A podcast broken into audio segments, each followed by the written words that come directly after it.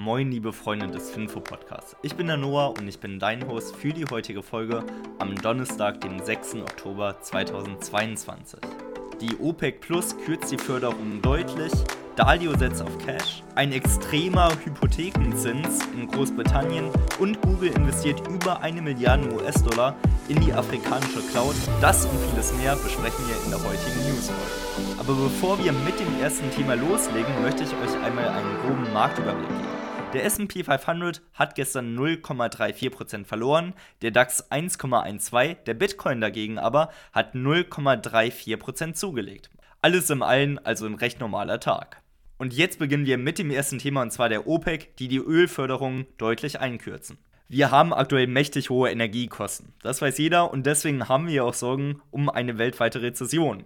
Und trotz alledem haben sich jetzt die 23 ölfördernden Staaten dazu geeinigt, dass sie jetzt die stärkste Drosselung der Förderungsmenge vom Rohöl seit 2022 verhängen. Das bedeutet im Klartext, dass ab November ungefähr 2 Millionen Barrel weniger Öl gefördert wird.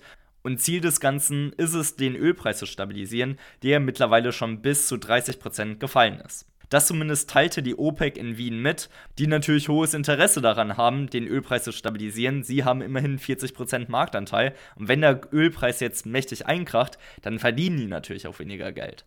Weil die USA dagegen, die fordert schon wieder die Erhöhung von der Förderungsmenge, um die Energiepreise nicht noch höher steigen zu lassen und der Bevölkerung einfach Öl und Energie zur Verfügung zu stellen. Die OPEC allerdings verweist auf die Versorgungssicherheit, weil sie möchten ja noch nach wie vor Öl liefern und sagen, wenn die jetzt auf Hochtouren weiter Öl produzieren und hervorheben, dann kann es ja sein, dass es in der Zukunft weniger Öl gibt und das wollen wir ja auch nicht. Daraufhin hat der Brennpreis 1,62% zugelegt. Rohöl und generell Rohstoffe sind hier in diesem Jahr eins der bestperformendsten Assets geworden. Also wer dieses Jahr in Öl, Holz oder ähnlichen investiert hat, der sollte auf jeden Fall ein mächtiges Plus im Depot sehen. Wie dem auch sei, die OPEC hat verkündet, dass sie das jetzt ab November durchziehen. Die nächste Tagung wird am 4. Dezember sein und dort wird dann wieder darüber abgestimmt, wie sie fortfahren werden. Also ob nach wie vor diese 2 Millionen Reduktion vom Barrel weiterhin Bestand hat oder ob man jetzt sagt, wir produzieren wieder mehr oder ob man sogar noch weniger Brand produziert. Hier bin ich auf jeden Fall gespannt und werde mit euch natürlich die neuesten Nachrichten immer teilen. Jetzt aber zum nächsten Thema und zwar Ray Dalio. Gestern war er ja schon in den Schlagzeilen, indem er verkündet hat, dass er seinen Co-CIO-Posten bei Bridgewater Associate aufgibt. Jetzt direkt schon wieder, indem er gesagt hat, dass er jetzt auf Cash setzt. Das ist auf jeden Fall semi-richtig. Um genau zu sein, hat er gesagt, Cash ist weder gut noch schlecht, was aber auch schon eine große Besserung für ihn ist, weil er ist ja eigentlich dafür bekannt, um zu sagen, Cash ist Trash. Also Cash Bargeld ist einfach für den Müll. Das ist überhaupt kein Wert dahinter. Und jetzt hat er gesagt, nun ja, wenn sich die Fakten ändern, dann müsste sich auch seine eigene Meinung verändern. Und er sieht zumal gerade so, dass die Umstände sich rund ums Bargeld extrem verändert haben und dass er deswegen seine Meinung auch revidieren muss und sagt, Bargeld, das ist gar nicht mal so blöd. Und ich gebe ihm da tatsächlich auch recht, weil in einer Welt mit geringen Zinsen, da hat natürlich Cash keine Möglichkeit, mit irgendeinem anderen Asset zu konkurrieren, weil in einer geringen Zinszeit, da hat natürlich das Bargeld keine Chance gegen Aktien, Immobilien, Edelmetallen oder ähnlichen zu konkurrieren, weil hier gibt es nun mal einfach weil hier gibt es einfach keine Möglichkeit, mit einem simplen Bargeld zu profitieren, weil es nun mal keine Zinsen gibt. Und auch bei einer hohen Inflation und wenn der Zinssatz gering ist, dann bietet es natürlich keinen Schutz. Aber wenn jetzt die ganzen Zinsen steigen, dann wird es natürlich zunehmend attraktiver. Hier muss man natürlich aber aufpassen, wie sieht es mit der Realrendite aus. Weil es gibt ja noch die Inflation und wenn die Inflationshöhe wesentlich höher ist als die Zinsen, die man aufs Bargeld bekommt, da ist es dann natürlich fraglich, ob das so Sinn macht. Dennoch muss man ja auch das vergleichen mit anderen Assets. Und momentan hat der Aktienmarkt ja extrem abgekackt und mit einem Cash wäre man deutlich besser abgeschnitten. Von daher, es macht vielleicht Sinn, eine Cash-Reserve aufzubehalten, um da dann auch vielleicht in den Aktienmarkt zu investieren, wenn er nochmal 20% oder so verloren hat. Dalio sagt zumindest, Cash ist kein Trash mehr. Wie ihr das Ganze seht, würde mich natürlich auch interessieren. Schreibt mir hierfür einfach eine Nachricht auf Instagram auf finfo-de. Bevor wir jetzt aber weitermachen, möchte ich euch einmal The Trade Desk als Aktie des Tages vorstellen. The Trade Desk bietet eine Technologieplattform zur Platzierung von digitalen Werbeanzeigen an. The Trade Desk wächst mit ungefähr 33% pro Jahr und ist dabei hochprofitabel, nicht verschuldet und ist Branchenführer im sogenannten Programmatic Advertising. Das Geschäftsmodell ist dabei recht interessant, weil sie bieten Marktplätze für Werbeplätze an. Das bedeutet, Coca-Cola, die wollen eine Werbeanzeige schalten, wissen aber nicht genau, wo kann man das Ganze denn überhaupt publizieren. Lohnt sich jetzt das Handelsblatt mehr? Wollen wir YouTube-Werbung schalten? Oder wollen wir es doch irgendwo ganz woanders hier im Finfo-Podcast vielleicht promoten?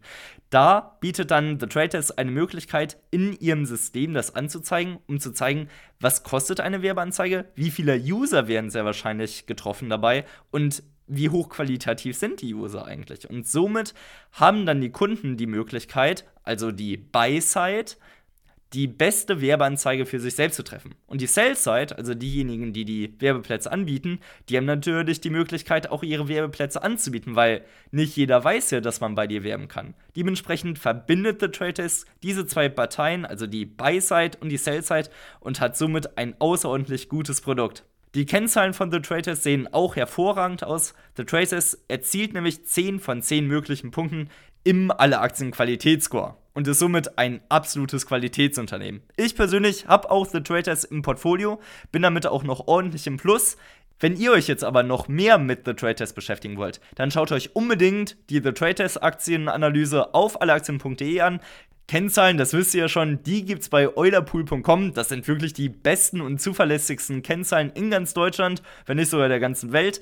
Und jetzt ist der Werbeblock auch wieder vorbei und wir kommen direkt zum nächsten Thema. Der Hypothekenzins in Großbritannien, der steigt. Und das nicht nur ein bisschen, sondern der ist jetzt auf dem höchsten Stand seit 14 Jahren. Die durchschnittliche Festhypothek pro Haus stieg somit am Mittwoch auf 6,07% und das ist der höchste Stand seit dem November von 2008. Das Ganze ist natürlich getrieben durch die Steuersenkung durch Quanteng, die natürlich auch höhere Staatsverschuldungen mit sich bringen. Das Ganze zu besprechen werden sich jetzt auch Führungskräfte von Kreditgebern wie Barclays, NetWest etc. Ähm, am Donnerstag mit Quanteng treffen, um zu gucken, wie man die ganzen Turbulenzen jetzt verbessern könnte. Weil hohe Kreditzinskosten sind natürlich alles andere als gut und sind tatsächlich sogar dramatisch für die Kreditgeber.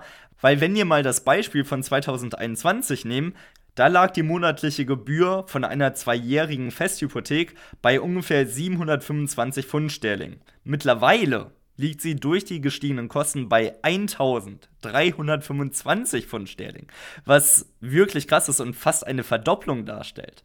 Hier bin ich auf jeden Fall gespannt, wie das Ganze endet. Für mich natürlich etwas cool, dass der Pfund etwas sinkt, weil im Winter werde ich über in London sein. Für die Bewohner in London ist das Ganze aber natürlich dramatisch und ich hoffe, dass sich der Pfund Sterling auch wieder erholt. Das vorletzte Thema bestückt Google, weil die investieren eine Milliarde US-Dollar in die afrikanische Cloud-Struktur. Das Ziel dahinter ist es, dass auch afrikanische Nutzer ihre eigenen Daten im eigenen Land speichern können, was natürlich auch logisch ist, weil man somit ja auch mehr Kontrolle über die eigenen Daten hat, weil es ja auch mit der eigenen Gesetzesregulierung zu tun hat. Von daher hat jetzt der Direktor von Google Cloud Afrika, der Niral Patel, ich hoffe, ich habe es richtig ausgesprochen, dafür gesorgt, dass jetzt eine Milliarde US-Dollar für die Infrastruktur in Afrika ausgegeben werden, damit hier nochmal ein eigenes Segment für die Google Cloud geschafft werden kann. Google schätzt auch, dass sie auch Südafrika damit einen riesigen Gefallen tun, weil die Cloud-Region wird ungefähr etwas mehr als 2,1 Milliarden US-Dollar der Wirtschaft des Landes beitragen und bis 2030 ca. 40.000 neue Arbeitsplätze schaffen, was natürlich ein riesiger Mehrwert für das Environment dort darstellt.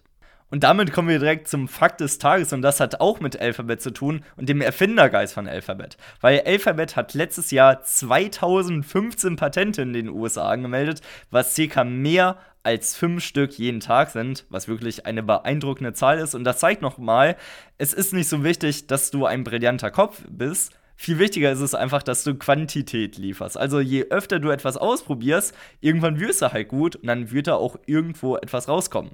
Liebevoll kann man das auch das Spaghetti-Prinzip nennen. Also wenn ihr eine ganze Schüssel von Spaghettis gegen die Wand werft, dann wird auch schon irgendwas Gutes dabei sein. Von daher probiert mehr aus, testet euch rum und da wird schon eine gute Idee dabei sein. Eine gute hattet ihr ja schon, weil den Finfo-Podcast, den habt ihr ja schon angehört und das wird wohl eine der besten Entscheidungen sein, die ihr heute getroffen habt. Spaß beiseite. Wir kommen jetzt zum allerletzten Thema und das ist Kanada bezogen, weil hier fahren jetzt autonome Autos rum. Um genau zu sein, durch die Firma Gatic AI, das ist ein Startup für autonome Autos und die werden jetzt die Lieferrouten für sieben Meilenrouten abnehmen. Das wurde davor durch menschliche Fahrer übernommen, nun aber durch elektrische Maschinen. Das Ganze tun sie jetzt für den Lebensmittelhersteller Loblau Companies. Das ist der größte Einzelhändler Kanadas und die vermuten damit, dass sie sich damit eine Menge Kosten einsparen können. Aktuell ist das Ganze noch kostenneutral, also es wird weder mehr Geld ausgegeben, noch wird irgendwie weniger ausgegeben, aber durch die Krankheitsfälle, die dadurch vermeidet werden können, denken sie, dass sie dadurch viel produktiver arbeiten können und insgesamt einen riesigen Mehrwert schaffen können. Das soll es jetzt aber mit der heutigen Folge gewesen sein. Ich hoffe, ihr hattet euren Spaß beim Zuhören. Macht's gut. Ciao.